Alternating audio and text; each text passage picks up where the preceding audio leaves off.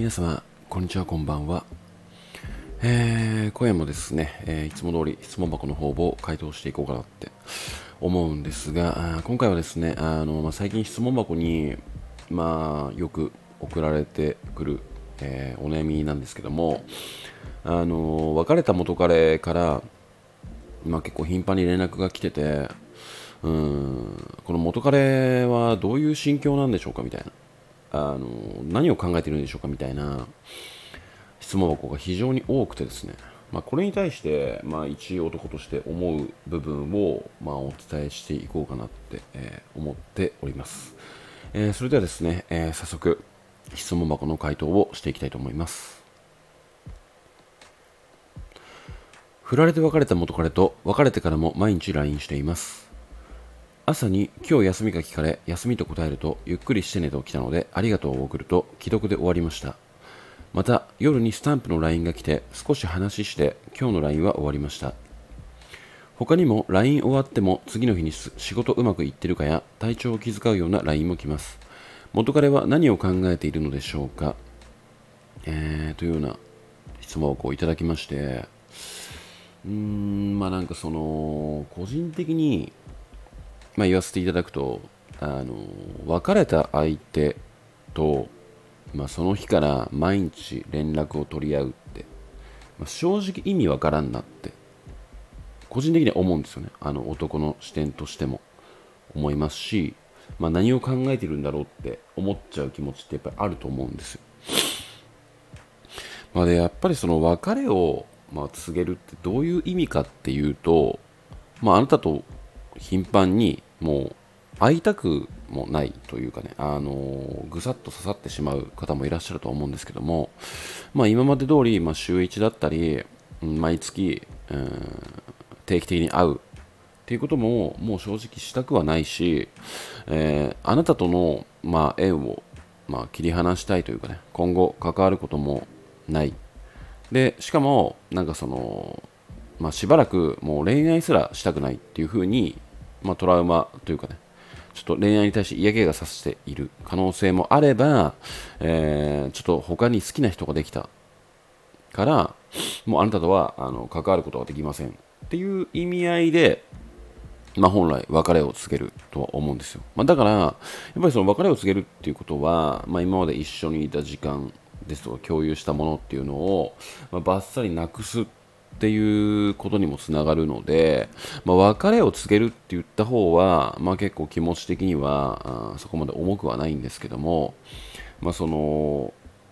急に、ま好きな気持ちがある段階で別れを告げられるっていう言われた側はものすごく傷もつくしあの結構ねメンタル的にも結構へこんでしまうほどのあ結構大きな出来事であるとは思うんですよ、まあ、だからこそこういうふうに別れたってなって、うん、その自分から振った相手に対して毎日つながり続けるっていう思考が、まあ、正直意味不明以上にうんなんかちょっと想像力とか、まあ、そういったものが、まあ、非常に欠落しているんじゃないのかなって思っちゃうんですよね。やっぱり、まあ、なんかねその今まで情があるからこそまあなんかそのまあ、他に好きな人ができたりとかもう恋愛したくないから一旦ちょっとあのもうそういう関係はもうチャラにしたいって思って、まあ、自分から振るわけなんですけども、まあ、振った以上やっぱり相手に傷をつけてるってことはまあ確かなんですよね。まあ、そうなってきたら自分も心を鬼にして、まあ、ちょっと多少なり相手に情がありつつももう自分から縁を切ったんだからもうあのちょっと連絡したくなっちゃったとしてももうここで連絡をするべきではない相手を相手もその断ち切る、うん、上で、まあ、自分から連絡したら余計にあの可能性を感じてしまうしっていう意味も込めて、まあ、断固として連絡しないっていうのが、まあ、振った側の、まあ、なんていうのかな、まあ、責任って言ったらまあおかしい話なんですけども、まあ、それがなんかその一緒に時間を共有していった上で、うーん、まあなんか、なんていうのかな、まあ、敬意というかね、うん。まあ、そういう人としてやるべきことなんじゃないのかなってちょっと思うんですけども、まあ、なんか振っておいて相手と毎日連絡を取るっていやどういう思考なのかなってちょっと思ったんですけども、まあ、結局はその今振ったから、まあ、自分は彼女持ちでもないし、うん、いついつ他の女性と遊んでも別に誰も文句は言われない、えー、ソロになったと。でソロになったんだけども、うん、まあなんかその結局深い関わりだったしまあなんか自分が寂しい時に気軽に連絡取れる相手っていうものをうんまあ要はまあキープとはちょっと違うんですけども、まあ、なんかその自分のうん、まあ、自尊心というかちょっと寂しさっていうものを埋めるために相手に対して傷つけたっていう自覚を、まあ、もみ消すというかもう考えようともせずそれで自分のうん自己中的な思考でうん連絡を取り合ってるっていうふうにちょっと読んでしまうんですよねこの元彼があ、まあ、振ってきた相手に対して振っておいて、うん、毎日連絡を取るっていう元彼に対しては、まあ、こういうふうなネガティブな印象というか、うんしょうもない男だなってちょっと思ってしまうんですよね。で、おそらくこの質問箱を、まあ、送っていただいた方っていうも、えー、方はおそらくこの元彼に対してまだ好きですし、えー、もしかしたらこれだけ連絡がと連絡取ってくれるってことは、まあ、復縁の可能性もあるんじゃないのかなって思ってる、まあ、可能性もあるし、まあ、そうは思ってなくてもシンプルに、うん、この男のが何を考えているのか全く分からないっていう気持ちで、えー、質問をこう送ってきていただけたのかなって、えー、思うんですけども、まあ、個人的にはうーん、まあ、ちょっと自己中が過ぎるんじゃないのかなって。あなたに対してうーんなんていうの、まあ、敬意というか、うん、なんかちょっと男としてもそうですし元彼としてもそうですしうーん相手の時間を考えるっていう思考も特にない。なんかちょっと性的な思考だったり、まあ、自分のうん自尊心を満たすとか寂しさとかなんかそういう自分のための欲っていうものにちょっと、うん、忠実すぎるんじゃないのかなって思ってしまうんですよね、まあ、だからなんかその元彼からま連絡が来てこれもしかして復縁できるかもっていう気持ちはま十分わかるんですよやっぱり。好きな気持ちがあるっていう段階でバッサリ切られると余計に相手の気持ち相手に対する気持ちっていうのはまあ膨らんできてね。やっぱ結局なんかその恋愛とかそういうものってなんか片方がそっぽ向くとよりなんかあのなんていうのかな。うん。まあ、今まで手に入っていたものが急になくなっていくとその価値が増すっていう、まあ、心理にもあると思うんですけども、まあね、相手の価値が結構ばが上がりしてうんなんか本来冷静な視点で見れば結構クソ野郎な男だなって思ったとしても追っちゃうみたいなね。やっぱ心理が働いてしまうんじゃないのかなって思うんですけども。まさにこれなんですよね。だからおそらくこれを他人事として読んだ場合いやそんな元かなそんな男まあ、とっとと忘れろよって。あの自分から振っておいて連絡する男なんか結構最低だからねってうん思えるんですよ。でもやっぱりそのね、まあ、情もあって思い出もあって好きな段階でバッサリ切られたっていう立場からしたら、まあ、なかなかそうは思えないですよね。うんまあ、ただね、あのー、まあ、今すぐそういうふうに切り替えて思う必要もないんですけども、まあ、結局なんかそのやっぱり相手のことをどれだけ好きであろうと結局はま自分の人生だし自分をやっぱり第一に考えられる視点がないと恋愛って結構つまずいたりうまくいかないんじゃないのかなって思っていて、まあ、だからそのなんだろうな結構その振られたりしてしまうと自分に魅力がなかったとか自分に責任があるってあのなんか責めてしまうことにもつながったりしてね。うん相手をいい男として捉えて自分はものすごく価値が低いっていう風に自分を責めてしまう流れに、まあ、行き着いてしまう方々が結構自分の質問をこう送られて、えー、来ていただけてる方は結構多いんじゃないのかなって思うんですけども全然そういう風に思う必要はなくてあのー、自分から振っておいて、うん、そもそも、あのーものすごくいい立ち位置としてつながろうとしている、うん、男に、えー、個人的には問題があるんじゃないのかなって思うんですよね、まあ、だからそこでうんなんかこういう男だったんだなって思って冷められて切り替えられるのが一番いいなとは思うんですけども、まあ、なかなかそううまくいかないのが、まあ、恋愛というかね人に対しての愛情の切り替え方の、ま難しさでもあるとは思うんですがまあ男としてはねこういう風にやっぱりしょうもない男だなって見ちゃいますね。やっぱり。うーんまあなのでまあ自分を責めたりうんちょっと好きだったけど急に失ってしまったものに対して価値を上げるっていうよりもうん自分を、まあ、傷つけておいてでも自分はものすごく都合がいい立ち位置で自分とつながり続けている。っていうことにまあちょっとあのー、一歩下がって見た時に、うん、この元彼というかもう男は私に対してどういうふうに見ているんだ？っていうものをちょっと冷静に考えていると、まあ、確実に下に見ているよねって、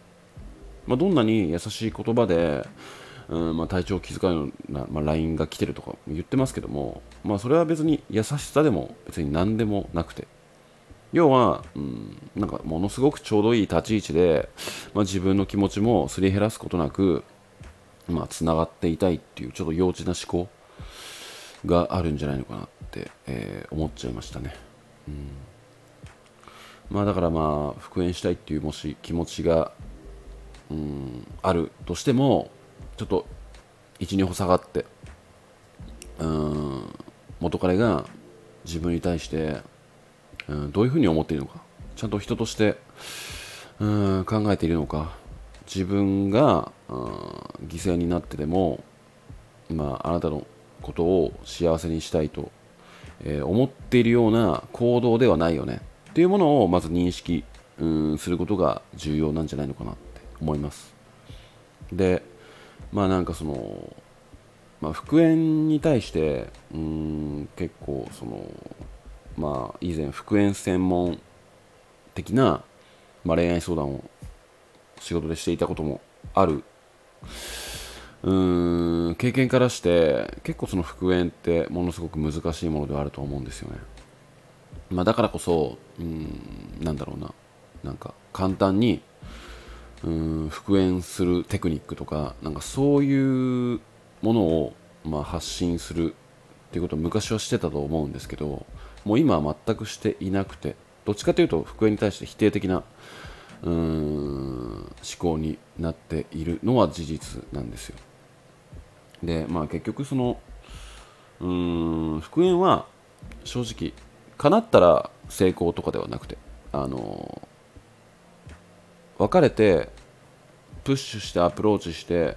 もう一度付き合いましたっていうことに関して復縁が成功しましたって